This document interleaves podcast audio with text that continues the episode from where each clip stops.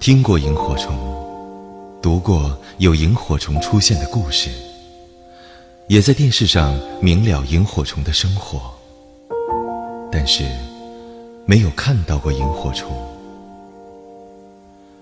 天渐渐从天亮变成天黑，这并不是我喜欢的时刻。我会找个方法度过这种时刻。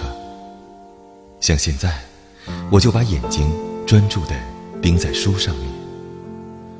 教室后面的小山上，是我最喜欢看书的地方。夏天时，蝉的叫声会大到让你听觉麻痹，眼睛就变成了你的依靠。在这种情况下看书，可以连印书的纸头的纹路，还有每个字的印刷字体的边缘，都看得出来。等到天要变黑了，你就察觉到指头反射的光越来越弱，你的瞳孔配合着一圈圈放大，想抓更多的光进来，但没有用，光被抽走了。指头上的字像在涨潮中的一个小岛。一个个被水漫过去，这时候我只好把头抬起来，面对已经天黑的世界。而黑暗中只有山和树的影子，其他什么也没有。那天又躲在山上看书，三十四号男生坐在另一块石头上，我们看的是一样的课本。课本是很奇怪的东西，散发着一种沉默的敌意。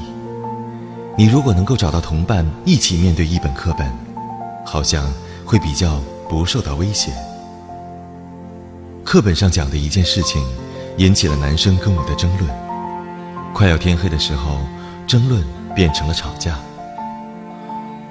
你真是自以为了不起的笨蛋，他说。那你就少理我吧，我说。我早就受不了你了。他站起来，走掉。我看他走掉的背影，非常生气，感觉到被丢弃。而天开始黑了，我被迫面对我不喜欢的时刻。男生穿的校服是米色的衬衫，渐渐融化成黑暗中越来越恍惚的一个小点。我心中的恶意，也就随天黑的速度蔓延开来。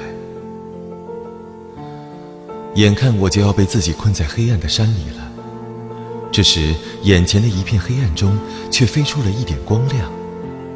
我诧异地看着这点光亮，安静无声地飞舞着。萤火虫！我心里惊呼着。我怎么都没有想到，亲眼看到萤火虫时，我会这么不可置信。那只萤火虫似乎天生悲悯之心，一直盘桓不去。我在黑暗中完全不想动弹，只想这样一直看着那点亮光，一直看下去。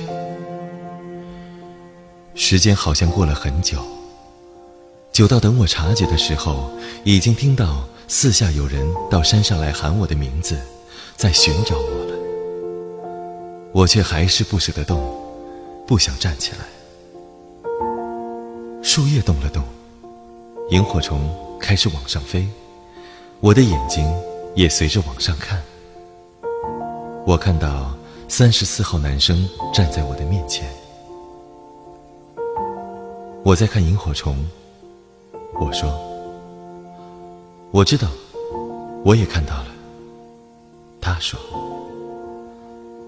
我从来没有看到过萤火虫。”我说：“我知道。”走吧。他伸手拉我站起来。萤火虫已经不见了。从那次以后，我就再也没有看到过萤火虫了。也许我已经看到过。最美的萤火虫了，我再也不害怕天变黑的时刻。